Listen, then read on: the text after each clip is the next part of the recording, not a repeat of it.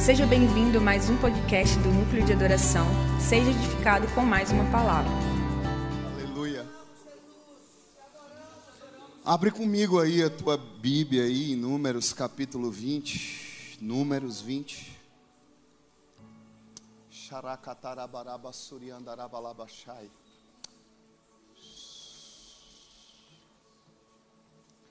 Amém. Você está aí? Irmãos, eu confesso a vocês que eu estou com muito temor, porque eu não quero atrapalhar o que Deus está fazendo aqui. Eu não quero atrapalhar o que Deus está fazendo aí. Amém? Eu quero te fazer um apelo também. Não atrapalhe o que Deus quer fazer na tua vida, não. Você está aí, olha para a pessoa que está do teu lado e diz assim: não atrapalhe o que Deus quer fazer na tua vida, não. Quem achou diz amém. O texto diz assim: chegando os filhos de Israel, toda a congregação ao deserto de Zim. No primeiro mês o povo ficou em Cádiz. Repete comigo, Cádiz. Vamos lá, toda a igreja em Cádiz. E ali morreu quem? E foi sepultada. Não havia água para o povo, então se ajuntaram contra quem? O bicho para sofrer a líder, né? Sim ou não? Lá na Bahia eu costumo dizer que o líder sofre mais do que sovaco de aleijado. Aleijado não anda de muleta? Então é a área que mais sofre do aleijado, é porque ele apoia aqui a muleta. O bicho para sofrer a líder. A irmã do cara morre, o cara de luto, ninguém se preocupa com a dor do cara. O povo se junta contra o líder para brigar por causa de água. E o texto vai dizer, irmãos, que eles chegaram à região de Cádiz. E Cádiz significa lugar santo. O texto diz que ali também morreu Miriam e foi sepultada. A tradução da palavra Miriam, quando eu descobri, eu me espantei, quer dizer rebelião. Então, um líder segundo o coração de Deus, ele sente até quando o rebelde morre.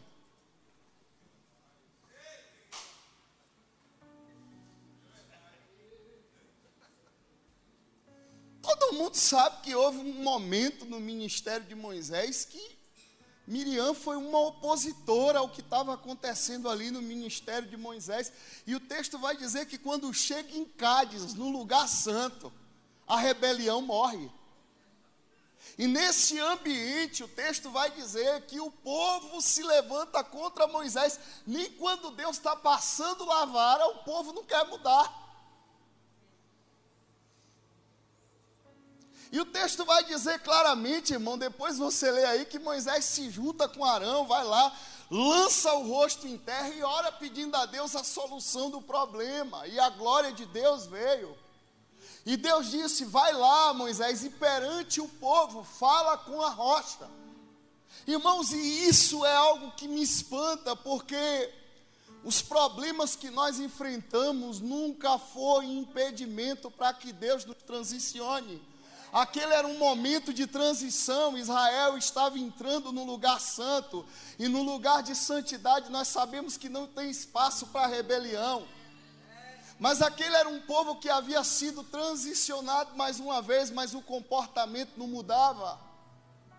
E como eu disse a vocês, pior do que o diabo é quando a gente se opõe ao que Deus está fazendo.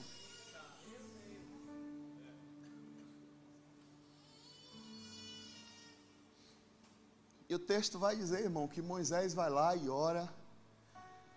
E Deus disse: vai lá perante o povo e fala com a rocha. E quando chega nesse ambiente de glória, Moisés, tomado pela pressão, o texto vai dizer que Moisés fere a rocha duas vezes. E todos nós sabemos o final da história. Deus chama Moisés para um gabinete pastoral e disse: Porque você não me santificou perante o povo. Olha só a terra, porque você não vai entrar nesse lugar, Moisés. Eu sou seu amigo, tudo bem, mas a minha amizade com você não te dá direito de quebrar direcionamentos que eu te dei. Sabe, irmãos, é por isso que eu estou preocupado, porque a gente está vivendo um tempo, pastor, onde nós temos tantas pessoas que dizem que são amigos de Jesus e eles acham que a amizade deles com Jesus dá direito de ferir princípio. Sem perceber que esses são dias que nós estamos sendo transicionados para Cádiz. Miriam está morrendo.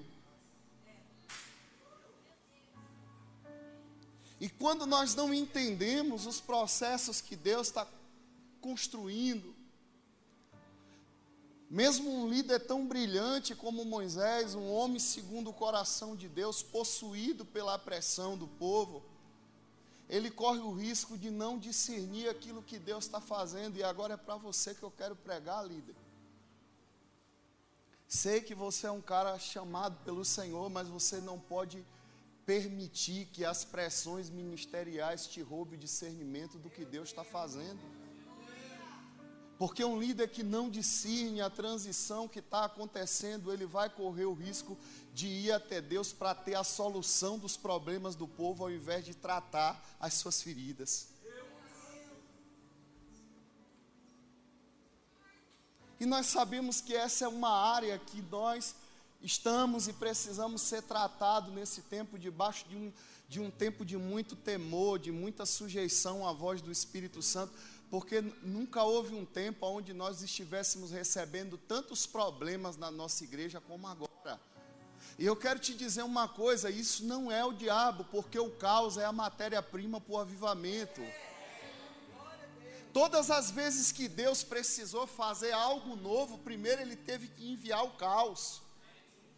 A Bíblia diz que no início de tudo, você está comigo, diz amém. A terra estava sem forma e vazia, e a tradução para essas duas palavras é caos. E Deus vai e envia a palavra, e quando a palavra de Deus vem, o boom de Deus, é vida sobre tudo. É uma criação acontecendo, é uma onda divina acontecendo na terra. E aquele foi um tempo que a transição havia chegado, Moisés havia entrado em Cádiz, lugar santo. Miriam, rebelião, havia morrido, e o texto diz que quando Deus fala com Moisés, esse povo rebelde, e Deus dá um direcionamento, vai e fala com a rocha. Deus estava querendo usar o modelo de vida de Moisés para ensinar uma coisa para o povo. Me pergunto o que é. Vocês já estão falando até baiano. Oxente.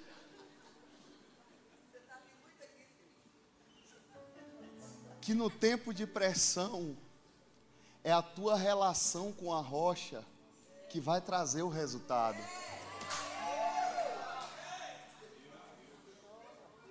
Deus estava ensinando um povo rebelde a se relacionar com a rocha.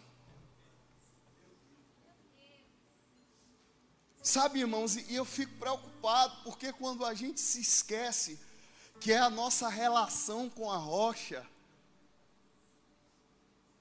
que converte um povo rebelde, a gente corre o risco, irmão, de ir pela rocha mais pela necessidade do povo do que entender as coisas que Deus está fazendo nesse tempo. E Eclesiastes capítulo 8 vai dizer quem é como sábio, que sabe interpretar todas as coisas.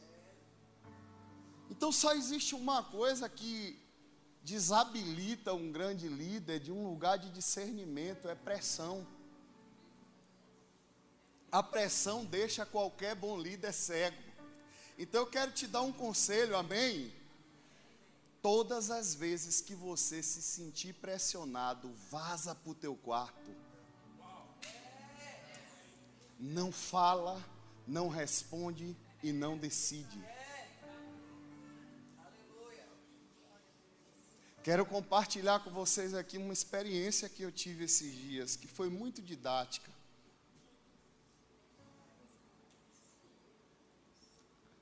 No início do meu casamento, quando eu casei com a pastora Marcele, eu ainda estava no regime semiaberto. E no regime semiaberto, eu saía final de semana para estar com a pastora.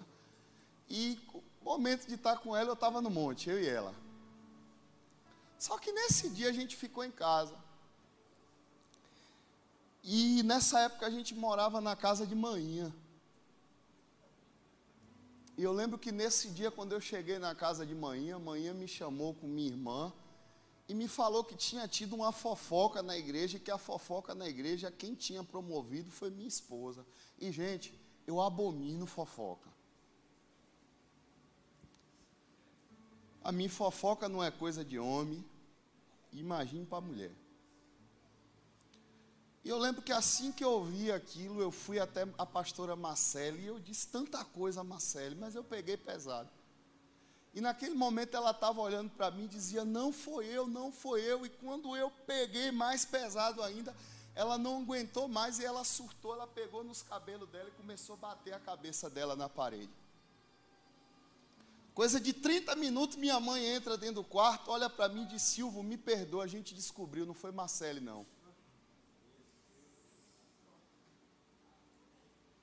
Eu lembro que eu saí correndo naquela noite eu fui para um pasto e fiquei lá no pasto caído, chorando, pedindo perdão a Deus por ter julgado a minha esposa. E a partir daquele dia teve um tempo, eu não lembro quando foi, eu comecei a assistir uma mensagem e ouvi Silas Malafaia falando o seguinte: em tempo de pressão, não responda. Eu não entendi por quê. Anos passou, esse ano a gente está reconfigurando a igreja agora para essa estação ministerial. E eu lembro que quando eu cheguei em casa essa semana, é, que eu abri a porta de minha casa, saiu uma pessoa que está hospedada na minha casa, se acabando de chorar, e olhou para mim e disse: Pastor, teve um problema aqui com Tamires e eu disse a Tamires que não era para contar isso a Marcele, porque a criança estava aqui em casa e Samile por duas vezes pegou a criança e bateu. E, gente, quando eu vi aquilo, o sentimento que veio no meu coração foi de chateação com minha filha, por saber que minha filha tem sete anos e pegou uma criança recém-nascida e estava batendo. E o desejo que veio foi de pegar a minha filha naquela hora ali, dar umas palmadas, mas naquele momento, quando eu ouvi aquilo, eu vi o Espírito de Deus dizer assim: suba, suba para o quarto e vá orar. E eu disse: Você está me contando tudo isso, mas eu quero te dizer uma coisa: eu vou orar, conversa com Marcelo e eu volto. E foram três dias, pastor Alaine, que aquilo tirou de mim a minha paz, porque a gente cria essa milha debaixo de muito temor. E minha filha é uma menina que quando ela está dentro da salinha, as crianças batem nela e ela não bate ninguém. E aí eu fui atrás de quem já tinha criado Samile, fui atrás e disse, quando foi que você já viu algum episódio de Samile tendo algum tipo de rebeldia? Não, pastor, Samile nunca teve isso. E dois ou foi três dias depois eu chamei a pessoa no meu escritório, quando eu olhei para ela, eu disse, você me falou que Samile fez isso. Ela fez, não, pastor, você entendeu errado, eu não falei isso não.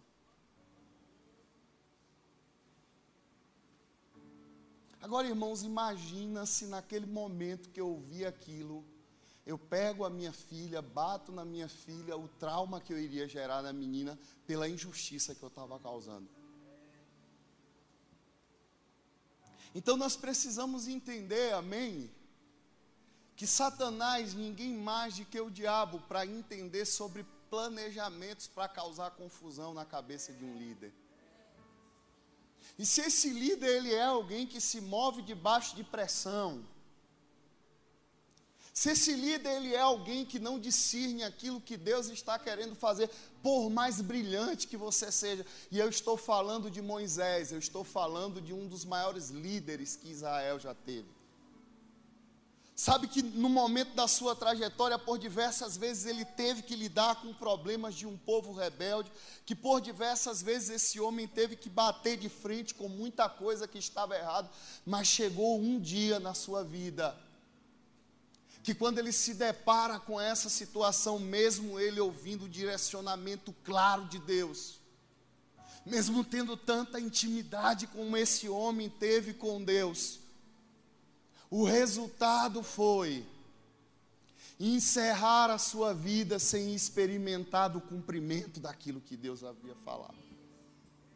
E eu acredito que não existe nada de mais frustrante para um líder de que saber que ele dedicou todo o tempo da sua vida por aquilo que Deus lhe confiou, mas chega um momento na sua vida onde essas pessoas, elas não vivem o cumprimento disso por saber que diante de um ambiente de pressão a gente acabou atrapalhando aquilo que Deus estava querendo fazer. E eu sinto que nesse tempo, eu, eu, eu preciso transferir isso para vocês hoje. Esse é o tempo de maior discernimento da igreja brasileira. E as trevas, ela tem avançado para tentar causar confusão no meio do povo. As trevas, ela tem trabalhado incansavelmente para que você, líder, se mova debaixo de pressão e não entenda que o que vai hoje, nesses dias, manifestar as respostas que o teu ministério precisa é a tua relação com a rocha. Não é orando pela necessidade do povo. Porque o texto diz: não havia água naquele lugar, mas deixa eu te repetir de novo os céus não estão em crise. Quem está em crise é a terra. E quando a terra alinha, o céu responde. Quando existem homens que se movem pelo que o céu fala, eu quero te dizer, meu irmão, não vai deixar de fluir água da rocha. Não vai deixar. Sabe, a mesma água que fluiu da rocha, eu quero te dizer nesses dias, nós podemos experimentar tudo nesse tempo. Nós podemos experimentar a provisão do pão. Sabe, mas a minha pergunta é, meu irmão, quando você tem ido diante de Deus, você tem ido pela necessidade ou você tem ido pela relação?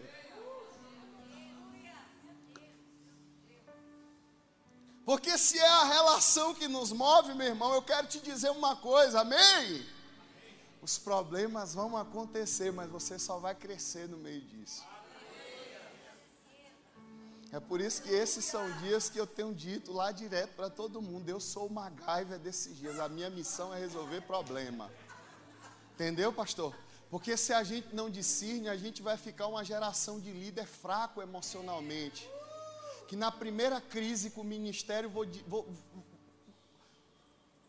vou retroceder. Vai procurar psicólogo ao invés de procurar rocha. Deixa eu te dizer, psicólogo não te ensina a pastorear a gente, não, viu? Pastoreio de gente é fruto da tua relação com o Espírito Santo.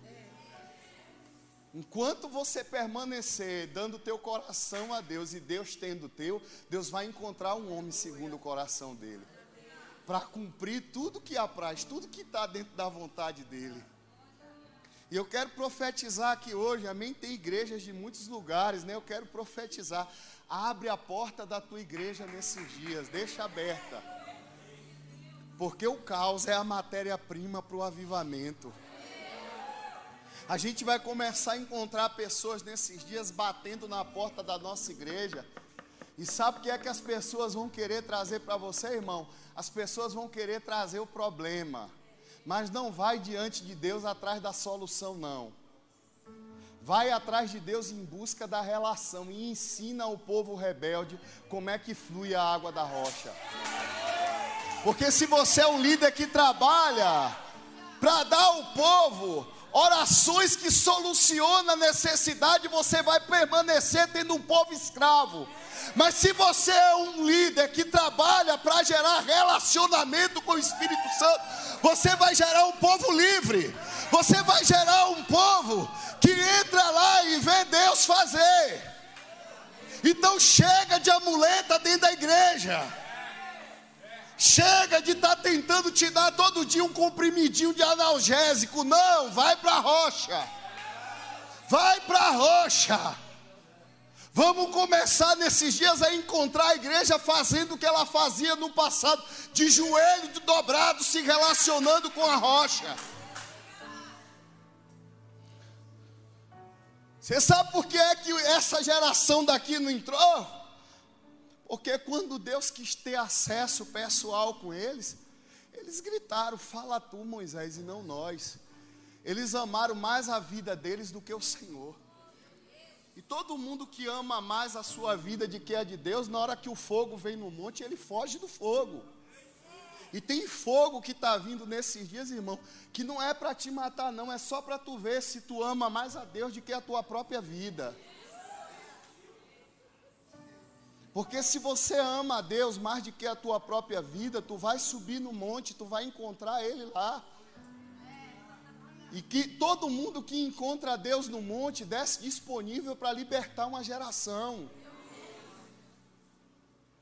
Nós temos que entender que o que Deus está fazendo nesses dias pode parecer que está uma confusão, mas não está não. O que está nos faltando é revelação.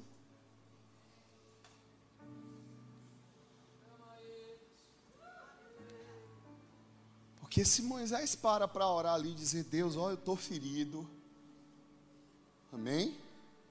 Quem é o líder que não se fere, irmão? Será que eu sou o único pecador aqui? É? Ah, pensei que eu era o único. Estou ferido, trata minhas emoções. Esse povo é rebelde. Miriam era outra, morreu, eu estou sentido, mas antes de buscar a resposta do povo aqui, vem cá e me cura. Parece que tem coisas que Deus já avisa antes, que assim que Moisés encontra com Deus, Deus disse: mete a mão no peito, está leprosa, mete a mão no peito, porque assim é o teu serviço, irmão. Se tu está leproso, o que sai de tu é leproso, se tu está curado, o que sai de tu é curado. Deus já tinha preparado Moisés antes. Deus já tinha avisado sobre tudo. Moisés subiu no monte, Deus disse: tira a sandália tem tanto ponto de vista teológico, mas você sabe o que é que eu entendo ali? Que Deus é um Deus de detalhe. E para entrar na presença dele, até com os detalhes, ele se preocupa. Tira o que é impuro e vem.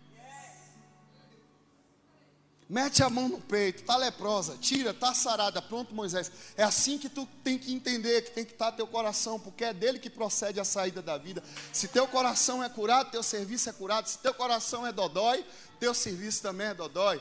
Então, Moisés, tu tá aqui, não tá? Eu quero te mostrar, tem fogo, tem cura, tem lepra. Agora, Moisés, permanece nesse lugar. Agora, como é que um homem que consegue ficar 80 dias com Deus no monte não entra na promessa? Porque a pressão é a única coisa que vai nos impedir de entrar na promessa.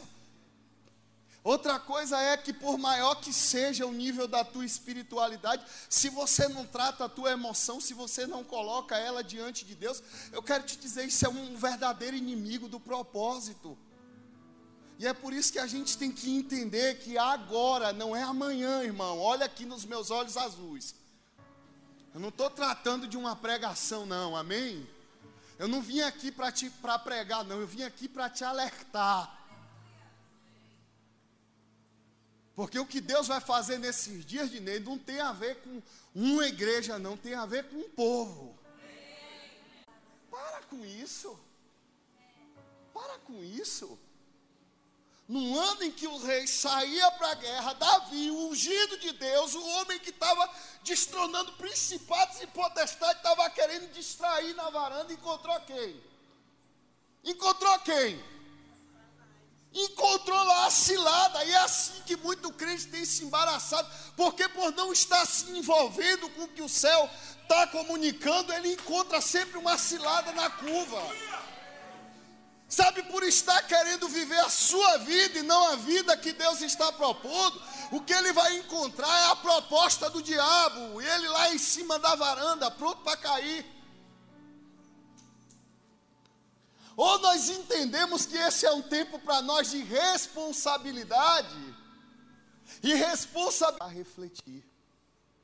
Porque se você é alguém que está dentro do culto e você só se move na, em algumas coisas, mas você não entra naquilo que tem a ver com direcionamento, Hebreus capítulo 2 diz que por isso nós precisamos nos agarrar às verdades ouvidas para que jamais nos desviemos.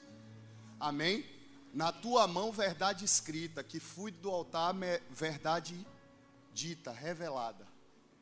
E se você não se agarra às verdades ouvidas, que são pessoas que Deus está usando para comunicar algo, você corre o risco de sair daqui e fazer do teu jeito. E eu já fui desviado. Amém?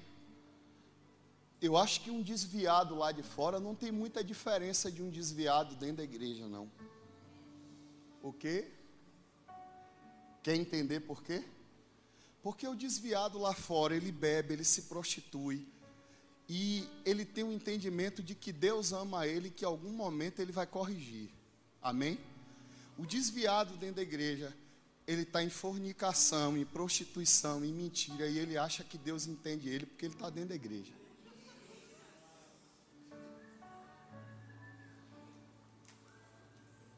E vamos, vamos prestar atenção numa coisa? Saul caiu foi com adultério? Foi? Não, gente, você lê Bíblia, vamos lá. Saul caiu foi com roubo? Saul caiu em ouvir uma verdade revelada e sair fazendo do jeito dele. Saul ouviu o que Deus falou, mas quando ele chegou lá, ele fez do jeito dele. Saul ouviu o que Samuel disse a ele: vá lá, entre, mate tudo, não deixe ninguém vivo. E Saul, quando chegou lá, ele se seduziu com o que ele viu. Ele tomou as ovelhas e bois mais, mais gordos, ele poupou a Gag. E quando Samuel entra lá, Samuel disse: Eu ouço balido de animais, o que é isso? Ah, porque eu separei isso aqui para Deus, religiosidade. Usar a profecia para aquilo que me convém. Mas eu estou fazendo do meu jeito. Deus disse: Ó, Deus já encontrou um homem que vai fazer tudo do jeito dele. E quanto a ti, olha aqui, presta atenção. O Senhor rasgou o teu reino e deu a outro. Agora presta atenção numa coisa. Sabe quantos anos Saul governou? 42. Sabe quantos anos Davi governou? 40. Ou seja, permaneceu no governo, só que agora sem a presença. Deus não tirou Saul logo ali do governo, não, irmão. Vamos, vamos parar para pensar, continua crente, está indo para o culto todo dia. Aleluia, deixa queimar, deixa queimar. Aleluia, cai para lá, cai para cá, mas a presença não está mais.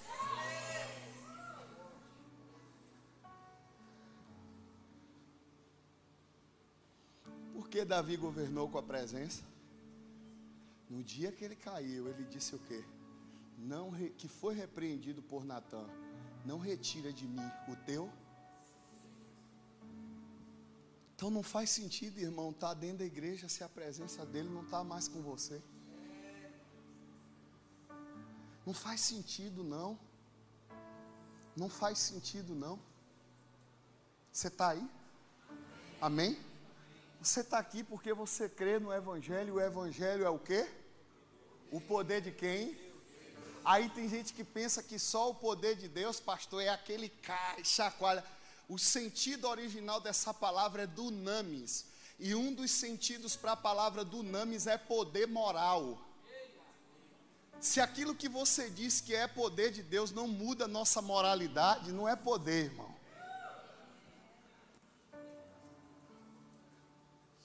A igreja só existe, ela se move no poder porque o maconheiro quer chegar aqui e virar ex-maconheiro.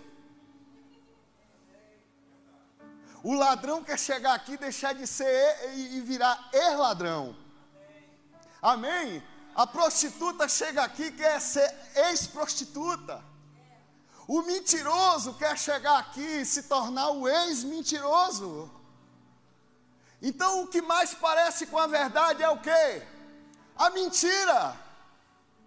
E Satanás está sempre nos enganando, tentando perverter, você está aí, o caráter de Deus aos teus olhos, fazendo com que no momento que você sentir desejo de pecar e foi influenciado pela serpente, Você acha que Deus é um Deus privador e não um Deus doador. Naquele momento, quando a serpente perverteu o entendimento de Eva, a primeira coisa que a serpente disse é: Não, não é desse jeito, não. Ele sabe que se tu comer, tu vai ser igual a ele. Ele está te proibindo porque ele não quer que tu cresça. Dunamis, poder moral. E um povo que vive debaixo de rebeldia, irmão, sai do Egito, mas o Egito não sai deles. E não é que você não é tentado, não, amém? Que tem dia que a gente não acorda evangélico, não. Tem dia que a gente acorda, irmão, e não tem nuvem de glória, não tem nada. Mas é aí que entra a gente se lançar nos pés do Senhor. É aí que entra o amar a Jesus sobre todas as coisas. Sabe porque depois que a gente aprende esse discipulado prático de dobrar o joelho, de orar, de clamar, a gente vai entrar em situações das nossas vidas que por mais pesada que seja, a gente não vai negociar nossa relação com o Espírito Santo por dois minutos de prazer. A gente vai pesar claramente quem Deus tornou a gente nessa trajetória e a gente vai valorizar isso. Porque fala a verdade, para para pensar quem você era antes de chegar diante de Jesus. Para para olhar. Sabe, todos os dias da minha vida eu olho o que Jesus fez comigo. Todos os dias eu entendo que nessa trajetória eu sou quem eu sou não é por causa de uma boa teologia, não, porque eu não tenho teologia. Como eu disse a vocês, eu tenho pouca leitura. Educação na minha casa foi pouca, ainda é dividida para quatro. Porque meu pastor me ensinou a orar. E na oração eu me agarrei. Sabe, e, e por oração eu me movo, e por isso que quando eu me deparo com textos como esse, de Êxodo 20, eu vou ver coisas, irmão, que nem a NASA ensina. Sabe por quê? Porque o Espírito Santo, a NASA, a NASA não pode estudar ele. O Espírito Santo foi dado à igreja.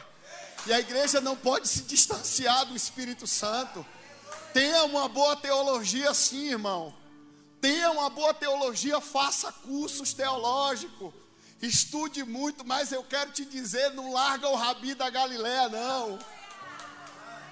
Para todo dia dentro do teu quarto com ele, deixa ele entrar dentro de você e, e você entrar nele. Isso é intimidade, é um sentido para uma relação sexual. É ele entrando em você e você entrando nele. E eu vou te dizer uma coisa: todo mundo que ama não quer perder quem ama. Eu sei quando eu estava distante. Quando eu perdi o Espírito Santo vazio que eu sentia.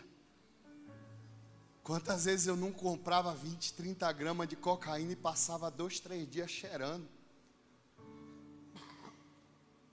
De frente para o mar, não tinha força nem para tomar banho no mar. Acabava a cerveja do bar, eu mandava descer cerveja quente. Quantas vezes por, por sentir o vazio, sabe, do Espírito Santo, às vezes dentro da minha cela eu não peguei gardenal e ropinó e não tomei com perfume. Porque eu não entendi aquele vazio dentro de mim. Mas a primeira noite que o Espírito Santo veio dentro daquela cela, sabe, mesmo com, com o peso da condenação que tinha dentro de mim, eu me senti o cara mais livre. Eu me senti o cara mais feliz. Sabe, então não tem a ver com o lugar geográfico, tem a ver com o recipiente, não tem a ver com os problemas. Eu quero te dizer: se o Espírito Santo estiver aí dentro de você, meu irmão, você vai olhar para as crises e enxergar nela uma oportunidade para o avivamento. Você vai olhar para os problemas e você vai avançar dentro do que Deus te confiou. Porque quando eu lembro que eu não tinha Ele, eu olho para os problemas, agora eu digo eu posso todas as coisas nele. Eu posso não ter um escudo igual de Saul, eu posso não ter uma armadura igual de Saul, Eu posso não ter o nome na rádio igual de Saul, sabe? Mas eu tenho uma palavra. E eu vou contra Golias em nome do Senhor dos Exércitos. Eu vou orando em línguas. Eu vou jejuando. Eu vou comendo da presença. E quanto mais eu como da presença, mais eu. Sabe, pastores, deixa eu te dizer uma verdade. Você não está aqui por causa da tua boa teologia, não, viu? Você só está aqui porque o Espírito Santo encontrou teu coração. Sabe por que tanta crise? Porque tem coisas que a gente está enfrentando no ministério que a gente quer entender de um padrão humano e tem coisas que não é humana. Tem coisas que você tem que entrar dentro do teu quarto e discernir no nível de batalha que você está enfrentando, contra que principado você está lidando, contra que nível de guerra você está enfrentando. Agora experimenta jejuar e orar. Para tu ver se a Netflix celestial não liga na tua frente na hora. Para tu ver se ele não te mostra o demônio que tu está enfrentando e qual é a arma que tu tem que usar. Experimenta. Experimenta para tu ver se não abre o um monitor diante de ti e tu diz: Já entendi. Já entendi. Eu sei como é que eu vou guerrear. Eu sei que eu estou pregando para a gente aqui que está de bar de guerra, que não estava entendendo nada. Tranca a boca é hoje, não é amanhã não, viu? Tranca a boca hoje. Sabe essa dificuldade que a tua empresa está enfrentando, que tu não sabia como resolver? Tem principado resistindo. Ei, meu irmão, a tua empresa começou a ter mesmo de cheque sem fundo, não foi? Deixa eu te dizer, tranca a boca. Tranca a boca. A transição começou. E Satanás sabe que para te parar só confusão. Ah! Satanás sabe que para te parar só confusão. E foi o que ele fez com Moisés. Sabe por que um povo rebelde é controle de Satanás? É o controle de qualidade do inferno. Entra lá e jejua. Entra lá. Entra lá. Tranca a boca. Tranca a boca. Tranca a boca. Você, ministro de louvor, que estava em crise, parece que sua canção não estava mais fluindo. Você parou de jejuar, covarde.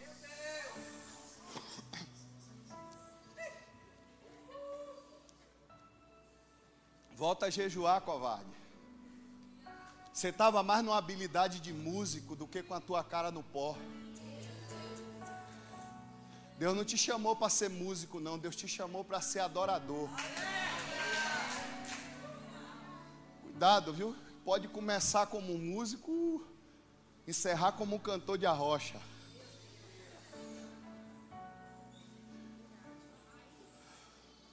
Posso orar por você, irmão? Não sei se você quer que eu ore. Um homem como eu orando é problema. Você acabou de ouvir o podcast do Núcleo de Adoração. Para ficar por dentro das nossas novidades, acesse as redes sociais.